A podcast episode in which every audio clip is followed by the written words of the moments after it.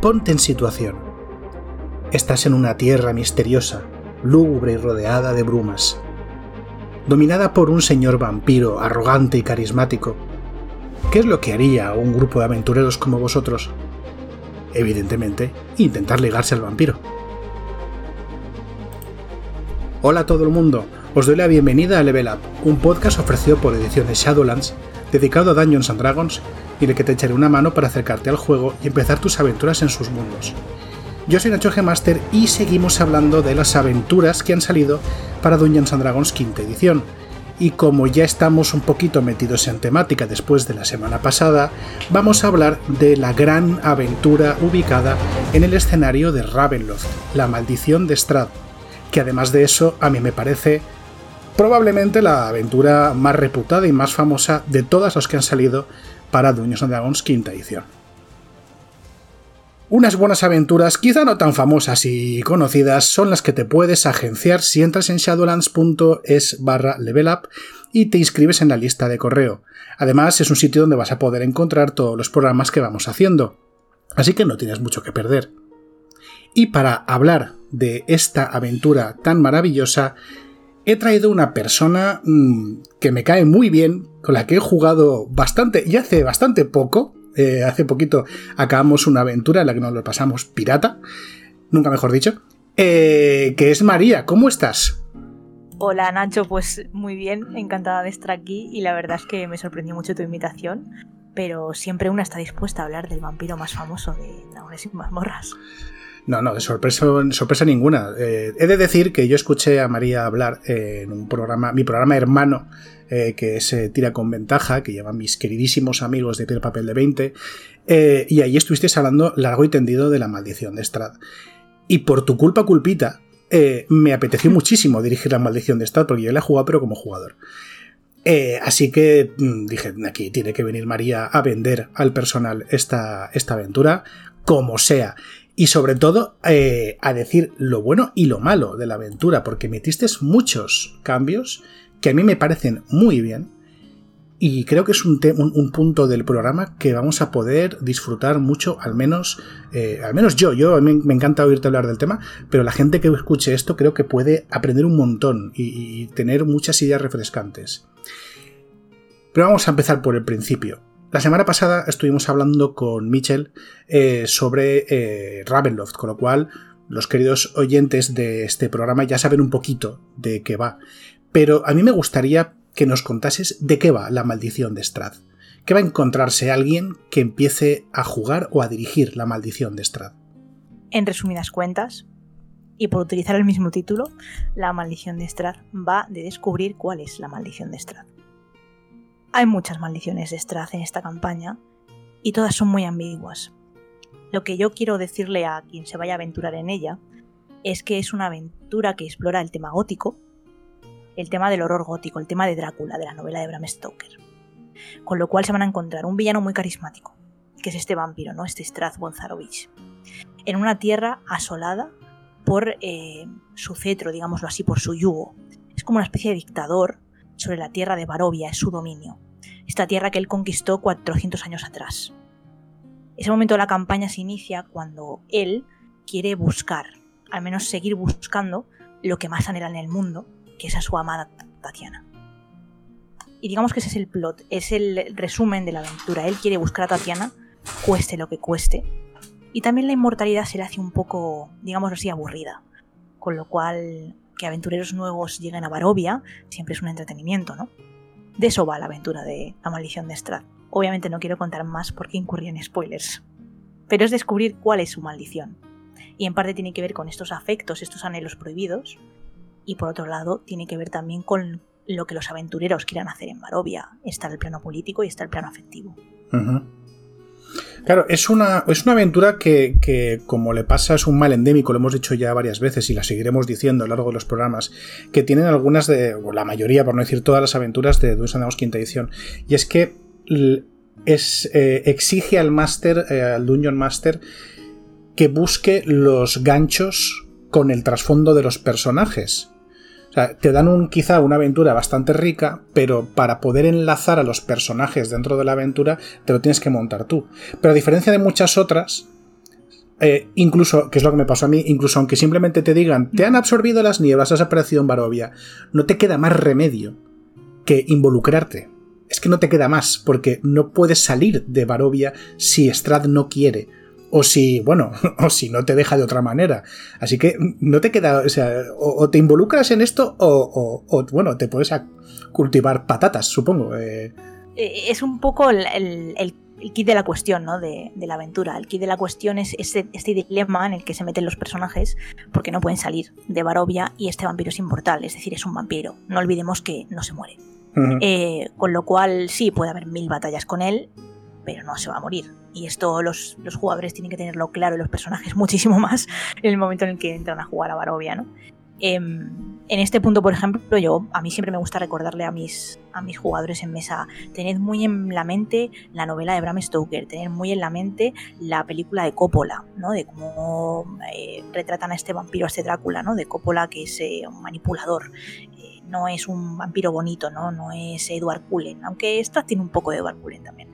Pero sí que es cierto que me gusta recordarles esto, ¿no? que, que al fin y al cabo son objetos de una manipulación constante y que también están sumidos en su propia oscuridad interior.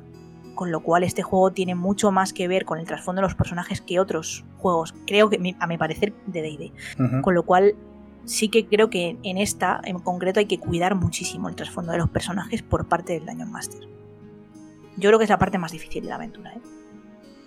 Además, ese trasfondo, pero al, al, mismo tiempo es la más divertida, ¿eh? Además hablábamos con, con, Mitchell la semana pasada también, eh, que es una cosa que se da en todos los reinos de, de, Ravenoth, pero concretamente en el reino de Barovia y en esta aventura se hace especialmente eh, ejemplar, ¿no? El hecho de que todo gira en torno a la figura del Señor de la Tierra. Todo gira en torno a, a Strad. O sea, eh, es una, una, aventura muy llevada por el, por el villano. Indudablemente él es un coprotagonista de la historia. Si los héroes son protagonistas eh, principales, él también lo es. Y eso sin duda es un reto para, el máster, ya que hablamos de introducir a la, gente a dirigirlo, a jugarla. Eh, creo que el, mayor reto que puede tener ahora mismo un director en Strath es conseguir establecer empatía entre Strath y los jugadores, no los personajes, los jugadores. Es el verdadero reto, que el jugador sienta empatía por Strath. Claro, porque sería, a mí me parece, no sé cómo lo verás tú, me parece completamente, o sea, un desperdicio total tener una criatura como Strad de, villano, eh, que la aventura ya se va, se va a empecinar en que todo gire a su alrededor y no, no darle una profundidad. O sea, es que no, esto no, puede ser, por ejemplo, no sé cómo decirte, eh, Acererac, ¿no? En otra aventura que sale al final y te da un susto. ¡Buh! Soy un liche, qué malo! Tienes, tienes que saber, o sea, tienes casi la obligación moral, ¿no? De, saber construir a Estrada y saber darle una profundidad y una personalidad propia, sino qué desperdicio, ¿no? En principio, em, para, para, interpretar a Strad, o más que nada para empezar un poco a hacer el papel este de meterse en su piel, eh, todo este papel que hace el daño Master, ¿no? De pensar, ¿cómo voy a crear este villano para impresionar, ¿no? Que en un principio es lo que todos queremos. ¿Cómo, cómo, cómo hago yo esto para que, mis jugadores se involucren, etcétera? Yo pensé primero en cómo hacerle humano. Es un vampiro, sí, pero fue humano una vez. Em, y vivió hace 400 años. Con lo cual también tiene que ser un humano un poco raro. Mm, se ha quedado anclado en una relación de hace 400 años. Es una relación tóxica. Bueno, sí, por definición. es una aventura que además se Sí, entonces se puede usar mucho para hablar de responsabilidad afectiva también, eh, poner sobre la mesa temas afectivos que normalmente no suelen tocarse en las partidas de idea, al menos en las más clásicas, ¿no? Eh, es una partida que se basa fundamentalmente en los afectos. Están en el centro de todo. El amor, ¿no? En este caso. Eh, pero es que no es un amor deseable. No, no, desde luego. Y de hecho también se puede jugar con eso, con eso a la contra. De eso hablaremos un poco más adelante, porque estáis un par de ideas en, aquel programa que a mí me, llegaron muy, muy hondo. Pero me gustaría preguntarte también, María, ¿cuáles crees que son los puntos fuertes de la maldición de Stad? ¿Por qué crees que esta aventura se puede vender a una a un Dungeon Master que quiera jugar algo interesante? Creo que esta aventura puede llamar la atención tanto al Dungeon Master iniciado como al Dungeon Master más experto. Solo tienen que compartir eh, una pasión por las tramas eh, que conlleven cierta eh, pericia narrativa. Y me explico. no hace falta ser pues un escritor renombrado ¿no? para hacerse la maldición de Strath, simplemente hay que tener gusto por, por el asombro narrativo, ¿no? por la capacidad de asombrar al jugador. Entonces es más una aventura para cuentacuentos. No digo mucho, Strath invita mucho a recrearse en la narración. Es como estar jugando un cuento de Edgar Allan Poe, constantemente. Es jugar constantemente con la psicología del personaje yo invitaría tanto a másters iniciados como a másters más expertos a jugar esta aventura, más que nada si son eh, amantes ¿no? de esta pericia narrativa, eh, de este, esta capacidad de asombrar ¿no? de, al, jugador y, también de asombrar a los personajes. Eh, más que nada es al máster que quiera ser un cuentacuentos también, porque la, la maldición de Strath yo la considero como el pick, digámoslo así, de las aventuras narrativas en este sentido. Entonces tiene que ser un máster que quiera hacer más de cuentacuentos que de máster de D&D. Es una broma un poco, ¿no? Pero, o sea, porque la de obviamente tiene combates chulísimos, mm, explora muchas mecánicas del juego, pero al mismo tiempo tiene una exigencia narrativa muy potente que va a poner al límite también al máster en ese sentido. Al límite para buscar y rebuscar de qué manera, ¿no? Eh, digamos así, asombrar en cada stage a los jugadores. Y yo creo que eso es lo que más valor tiene en Strath y que cualquiera que se vaya a meter a jugarlo o a dirigirlo tiene que saber de antemano, ¿no? Que la exigencia va a ser narrativa, no tanto mecánica, que también, ¿eh? porque hay monstruos bastante potentes. Pero en sí mismo la estrategia principal va a ser narrativa, porque te estás enfrentando a un villano que es manipulador psicológico. Entonces, el máster no es que tenga que estar al nivel, sino que simplemente, porque no hablamos de niveles en Strad, al menos a mí no me gusta, es simplemente que el máster sepa ajustar cuál es el, punto de mal rollo que le tiene que dar a los jugadores, ¿no?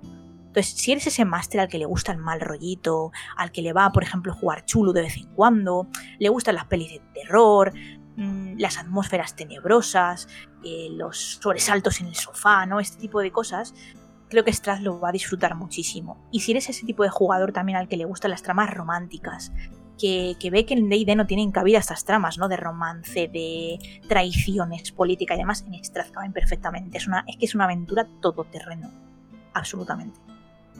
Sí, sí, muy de acuerdo, tiene, tiene potencial para todo eso. Y voy a decir una cosa como, como eh, Dungeon Master aficionado al mazmorreo y el culodurismo un poquito.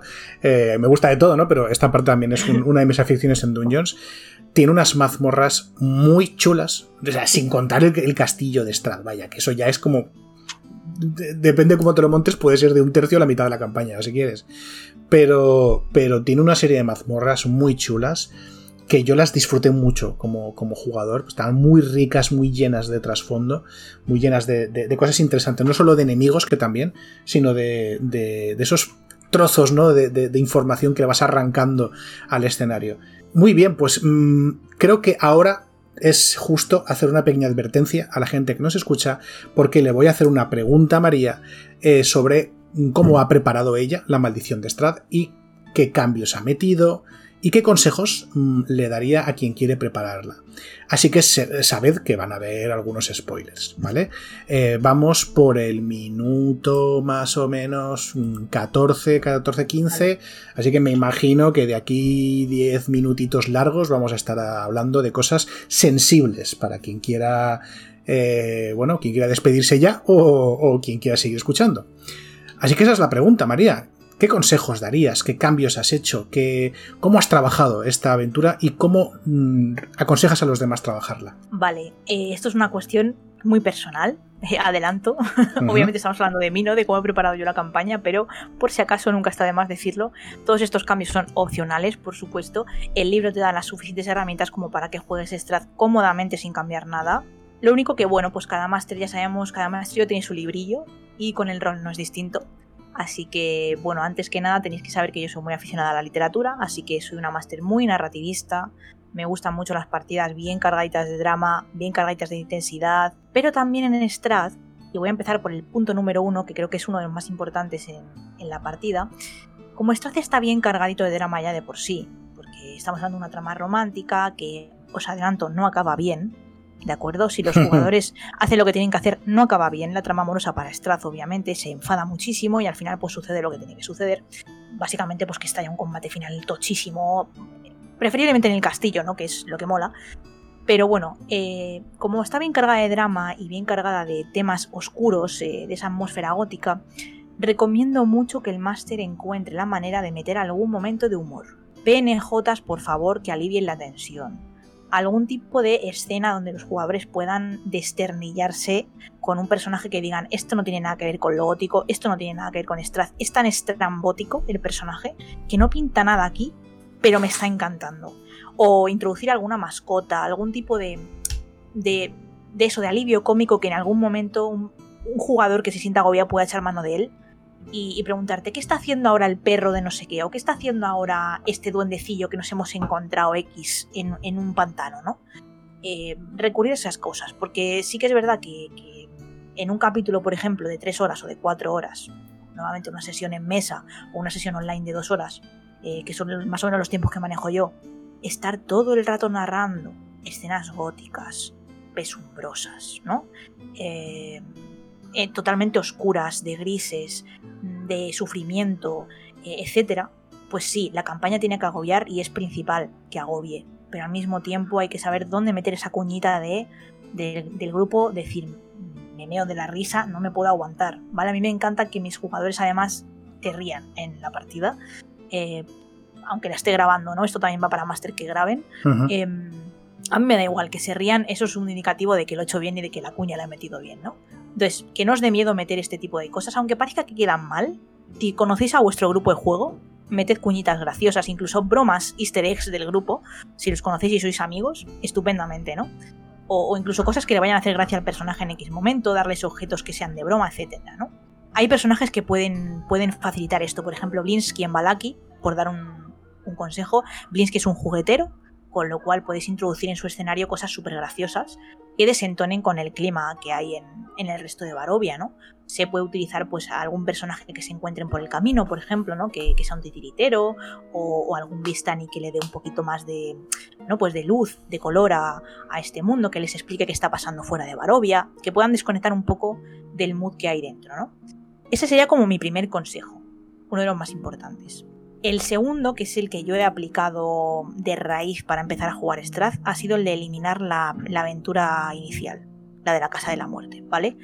Strath, para quien, la, la, vaya a dirigir o, quien no la haya leído, de nivel. Eh, eh, los personajes empiezan a nivel 1, normalmente. Y del nivel 1 al tercero, normalmente se suele jugar la Casa de la Muerte, que es una aventura introductoria en la que los personajes son absorbidos por las brumas de Barovia y terminan como una especie de casa medio fantasmagórica donde pues eh, suceden cosas paranormales, ¿vale? Hay una secta, etc. La secta no vuelve a aparecer en toda la campaña. Empezando por ahí, eh, no me llamaba la atención porque además mecánicamente es desproporcionada con respecto del nivel de los personajes. Es muy, muy, es muy dura. Claro, para un máster incluso puede ser difícil y más para un máster inicial, ¿no? En mi, caso, por ejemplo, que yo he dirigido pocas campañas, eh, de D&D específicamente, sí que me encontré con este escollo de decir, no sé cómo luego unir esta casa de la muerte con lo que viene después, con lo cual directamente no me voy a comer el coco, la voy a eliminar, pero para quien la quiera jugar que vaya con esta advertencia, eh, que nerfeen un poquito las mecánicas y que intenten darle un toque a esa secta o bien introducirla después en la campaña, porque es algo muy jugoso, la verdad, un toque chulo, muy, muy chulo, y em, que intenten introducir la secta o bien la eliminen e intenten jugar con los personajes que hay dentro de la casa para que reaparezcan después, de alguna manera o de otra, ¿no? Mi sugerencia, en todo caso, si se juega a la Casa de la Muerte, es que se una a los niños que hay en la casa con el orfanato de Balaki. Es lo más fácil, a mi parecer, con lo cual, bueno, tenedlo en cuenta, pero en principio yo la eliminé. La aventura, además, empieza en la aldea de Barovia. No confundir aldea de Barovia con Barovia en general, que es todo el mapa, ¿no? La aldea de Barovia está en la parte este más, más al este del mapa y está muy cerca del castillo eh, de Strath. ¿Vale? El castillo se ve desde la aldea. Pues hay pros y contras de empezar, empezar en Barovia, obviamente. Mecánicamente está adaptado a nivel 3, con lo cual no hay ningún problema, se puede empezar la campaña directamente allí sin tocar las fichas prácticamente. Es, es digámoslo así, el camino que te recomiendan en el manual. Eh, pero no me gustaba el hecho de que el castillo estuviera tan presente desde el principio, a mí en lo personal. Hay máster que sí que lo prefieren porque pues, es verdad que presiona bastante, ¿no? Tener el castillo justamente encima. Entonces ya depende del gusto personal de cada uno. Yo lo empecé justo a la otra punta del mapa, en Kresk.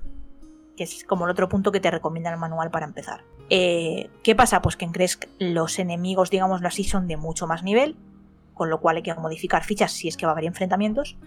Pero en principio se puede optar por cualquiera de los dos. Se mueve el campamento Vistani, que sería el mayor de los problemas, ¿vale? A, las afueras de Barovia hay un campamento Vistani, que es fundamental para el grupo. ¿Por qué? Porque ahí se hace la famosa lectura del Taroka. Sí. Del tarot de Barovia, ¿vale? Esto para el máster es fundamental. ¿Por qué? Porque el máster, truco de máster de Strad, te haces la tirada de cartas tú tranquilito en tu casa. exactamente. antes de la partida. Tú vas buscando las cartas que te interesan si es que no te gusta la tirada casi. Em, porque a veces te salen los artefactos donde dices, bueno, uno por ahí, otro por allá, no me interesa, ¿no? Hay, hay lugares que no pegan, por ejemplo, para encontrar una espada del sol, es lo que hay. Eh, o el códice, por ejemplo, pues ¿quién no querría encontrar un códice en el antiguo templo de Ámbar, donde estaban los magos más poderosos de Barovia? Pues obviamente mola mucho más eso que encontrarlo en el ático, mm, yo que sé, de un tío que hace vino. Quiero decir, no, tiene nada que ver, ¿no? Sí, o en la, o en la cabaña de cierta bruja. Que... Sí, sí, sí, sí, sí. Entonces, pensad un poco eso para que luego en la performance que se haga de las cartas sí que parezca que las sacáis sin que lo hayáis pensado, pero tened todo muy preparado. Yo creo que lo que más hay que preparar de Strad, aparte de cómo se va a impersonar Strad, es la lectura de cartas del Taroka. O sea, es súper delicado, es un momento de revelación para los jugadores, de simbolismo, es lo que le va a dar realmente la magia a Strad. La magia es que una vieja, que encima forma parte de este grupo de Vistani, que eventualmente son los que han traído a los, a los personajes a Barovia, porque son los únicos que pueden viajar a través de la niebla, una vieja que es como la matriarca ¿no? de este clan, es la que les va a decir el futuro. O sea, el grupo probablemente quede muy flipado con esto y quieran descubrir más sobre la vieja. Yo recomendaría también darle mucha personalidad a este, a este personaje. En la campaña no se le da, ¿vale? En el libro. Sí. Se deja muy abierto. Ninguna, además. Es un, es un medio para un fin, totalmente. No tiene relevancia narrativa, pero si podéis ligarlo a algún personaje o incluso animad a que los personajes pidan una lectura de cartas. Con lo cual, otro consejo, tenéis una lectura de cartas preparada para cada personaje. Eso es muy con bueno. Respecto, eso es, con respecto a su trasfondo. No se, me, no se me había ocurrido, es muy bueno. Todo, o sea, yo creo que cualquier grupo de juego al que le guste mucho el drama, te va a pedir una lectura de cartas. Algún jugador te la va a pedir. El típico jugador que te quiere retar, el típico jugador que quiere saber más, ¿no? O el típico jugador que quiere poner las cartas sobre la mesa, nunca mejor dicho, y decir, yo quiero un desafío nuevo, ¿no? justo para ese jugador está esta lectura de cartas. Yo creo que eso serían un poco a grandes rasgos. Y el último, ultimísimo, podría decir muchos más, pero otro muy relevante es el tema de Irina. ¿Vale? Es como el otro gran tema de Strad. Si no hubiese sacado este tema, te lo habría preguntado yo. Vale, el tema de. Es que hablando de montar la campaña, no se puede pasar por alto esto. Sí, sí, sí. Es que es fundamental. Eh, para que no haya leído la campaña, Irina eh, es un personaje que se liga a Strad desde el principio. Irina está siendo acosada por Strad. Desde el minuto uno de la campaña, ¿vale? Desde que los personajes conocen su existencia, saben que esta mujer está siendo acosada por el vampiro. Luego descubrirán que esta mujer, esta muchacha, tiene el mismo aspecto que, Tatiana, que la antigua amante, ¿no? De Strad. Más que amante, el antiguo amor de Strad, ¿no? Sí. Y este es un matiz importante. Strad no llegó a consumar su amor con Tatiana. ¿vale? Tatiana era la novia de su hermano. ¿Veis el drama, no? Bueno, pues Irina personifica a Tatiana, eh, tiene el mismo aspecto físico que ella y se comporta igual que ella. Problema de la campaña escrita de Strad, es una campaña de 1983 y ella, aunque es pintada como una... De hecho, en el, en el arte se ve, ¿no? Que ella va con armadura, con una espada de esgrima y demás, no hace absolutamente nada en la campaña. Es una damisela en apuros. Sí, tiene un papel extremadamente pasivo. ¿Qué pasa? Pues que yo creo que eso para una campaña actual no funciona tan bien. ¿No? Pues sí, tenemos a su hermano, que su hermano hace un poco como de guardaespaldas, ¿no? Pero yo creo que hay que darle mucha más chicha a eso, ¿no? Pues una relación entre hermanos que además ella, y esto es un gran spoiler, ella no es hermana de sangre de Ismark. Ella es adoptada. Ella proviene de otra familia, se perdió en un bosque y el que es ahora su padre la encontró en ese bosque. En este punto podéis hacer lo que queráis, pero mi recomendación es, por favor, no mantengáis a Irina de forma pasiva. Ella está siendo acosada por un vampiro. Hay dos opciones, o está en contra de Strad o está a favor de Strad. Eh, no hay punto medio, bueno, puede estar dudando, ¿no? Pero si hay dudas que quiere estar un poco a favor. Exactamente. Sí, sí, sí. En, mi campaña personalmente, Irina está completamente hechizada, ha caído en los brazos de Strad de una manera, eh, bueno, redonda, ¿no? Y no solamente eso, sino que Irina está junto a Strad y ha dejado que Strad la muerda varias veces. Ya no es una cuestión de que ella ha sido mordida en contra de su voluntad, quizá empezó siendo así, pero ella ha dejado morder porque se siente deseada. Irina lo que quiere es sentirse deseada. En un principio la historia que yo le he puesto es que ella se siente un poco, pues, un poco fuera de la familia, se entera de que es huérfana, le han mentido toda su vida, etcétera, etcétera, y encuentra en Strath un refugio eh, para escapar de todo eso. Como veis, sigo manteniendo el tópico de la relación tóxica y convierto a Irina en una villana que se pone de parte de Strath. Sí, sí. Al principio lo que hago es que negocie con e, que Ismar negocie con el grupo, van los dos con el grupo, con la excusa, bueno, pues de escoltarla a un lugar seguro, a ambos, o de que Irina les acompañe para vengarse de Strath, ¿no? Porque en mi campaña además, además Irina sabe esgrima, Irina sabe etiqueta, es una noble de cabo a rabo, ¿no? Es una aventurera también. Eh, entonces esto, llega un punto de la campaña en el que descubren que Irina no está. Irina se ha marchado. Entonces, ¿dónde está Irina? Ismark empieza a descubrirles que Irina quizás se ha ido con Strath, que él ha intentado curarla de todas las maneras posibles, pero no ha podido, ¿no? Y aquí es donde le ligo yo con el tema de la bruja y demás. Eh, Ismark cuenta, por ejemplo, en mi campaña, que lo que intenta es llevarle a una bruja para que le cure su maldición. Y ahí es cuando podéis meter, por ejemplo, el tema de Baba Lisaga, que es, bueno, si veis la campaña sabréis que es la madre de Strath, que es un trasunto de Baba Yaga, ¿vale? Del cuento este ruso. Y, y todo está ligado, ¿vale? Es una cuestión de buscarle las tuercas a la campaña. Pero os recomiendo muchísimo que sorprendáis con Irina, porque la gente no se lo va a esperar para nada. O sea, el grupo espera salvarla, que Irina esté con ellos hasta el final porque es un NPC y ella va a estar con nosotros pase lo que pase. no. También te voy a decir una cosa, o sea, hay pocas cosas más aburridas en Dungeons and Dragons que hacer de niñera para un personaje no jugador. Y más uno mm. que, realmente no, avanza más allá de cierto punto como, como es Irina. Eh, entonces, y a mí me parece fundamental hacer algo. O sea, la, opción que tú has dado me parece muy buena, pero claro, es que es lo que dices tú.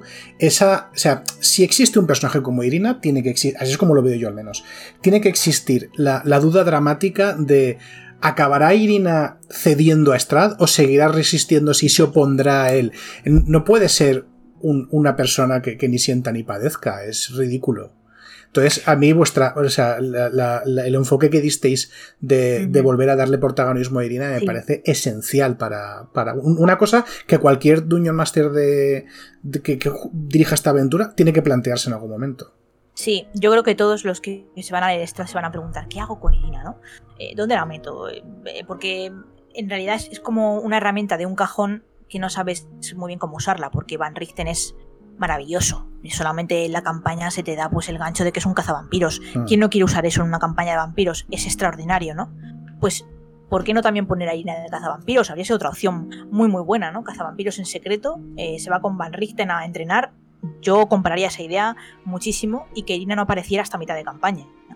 Es que te digo más, es que si, si, si ni tú ni la aventura, eh, ni tú como dueño más te quiero decir, ni la aventura, hmm. hacen nada con Irina, al final esa pregunta ¿qué, hago con Irina? Va a pasar a los jugadores. Los jugadores son los que van a, empezar a pensar qué es lo que nos pasó a nosotros en nuestra partida. ¿Qué hacemos con esta tía? O sea, ¿dónde la aparcamos? Porque molesta, es que hay un momento en que molesta. No sabes dónde dejarla para que esté segura y si te la llevas de aventuras, eh, bueno, va, a cascar, porque si mueres tú, ¿cómo no va a morir ella? Entonces al final es, es sí, sí, es, que es una necesidad, al final te, surge la necesidad de hacer algo con ese personaje que es tan central para la trama. Eso es. Otro personaje muy central es Sergei, que es el hermano de Strap, eh, y aparece con todas veces en la campaña. Eh, entonces yo sí que recomiendo muchísimo que se le ligue desde el principio a, Irina, ya sea pues en forma de espíritu o lo que sea. Yo metí una ouija en la campaña, eh, no me tembló el pulso, así que cualquier herramienta que os sirva para hablar con espíritus o incluso si tenéis un druida o un clérigo, podéis meterlo por sueños, lo que queráis, pero también utilizad mucho a Sergei como, como herramienta para introducir el pasado de Strad. Yo solo diré que en, el plan que tengo yo para cuando dirija la maldición de Strad, tiene mucho que ver Sergei. María, nos has dado una masterclass brutal de, esta aventura y estoy súper contento de, todos los consejos que, me parecen súper apropiados además para, esta aventura. Así que la única manera que tengo de, de, compensártelo, aparte de invitarte a almorzar cuando te pases por Valencia, es darte un momentito para que nos recomiendes lo que quieras, nos hables de lo que quieras e incluso, ¿por qué no?, darte autobombo sobre esta partida maravillosa que estás, que estás dirigiendo. Así que tienes tiempo, el que tú quieras. Bueno, pues voy a aprovechar para empezar dando las gracias a todos los oyentes del podcast. Yo lo empecé a escuchar hace poco, eh, me he aficionado porque tengo mucho tiempo en transporte público, así que gracias Nacho por el podcast maravilloso, además eh, es cortito, que es como a mí me gusta. Y, nada, eh, quien vaya a acercarse a leer Strat, todo esto que hemos dicho es una ínfima parte, una mínima parte de lo que podéis encontrar, así que me podéis encontrar en Twitter si tenéis alguna pregunta. mi arroba es arroba Mourir, eh, porque me gusta el francés, es un verso de Baudelaire, ya que hablamos de lo gótico y del siglo XIX. Y nada, pues estoy dirigiendo La Maldición de Strath en el canal de Pifia Descomunal, por si queréis pasaros a, verla o escucharla en iBox, la tenéis disponible, eh, muy accesible y poco más. Eh, me veréis disfrutando de partidas en muchos canales distintos, intento colaborar con todo el mundo y que no os dé vergüenza pedir partidas allá donde vais, porque de verdad que somos muchos los que estamos abiertos a jugar con la gente y que, este canal ¿no? en internet no sea una barrera, sino que nos una más. Yo simplemente me gustaría decir eso, que el podcast sirva para, para abrir puertas y no para, para cerrarlas, así que animaos a dirigir más, animaos a jugar más, conformar mesas de juego con gente que no conozcáis, porque además Strath es maravillosa y os va a abrir un montón de puertas para conocer a la gente. Pues después de esta recomendación que no puedo más que suscribir, lo único que tengo que darles las gracias a María por estar aquí y ayudarnos a hacer este programa y citaros a todos aquí la semana que viene.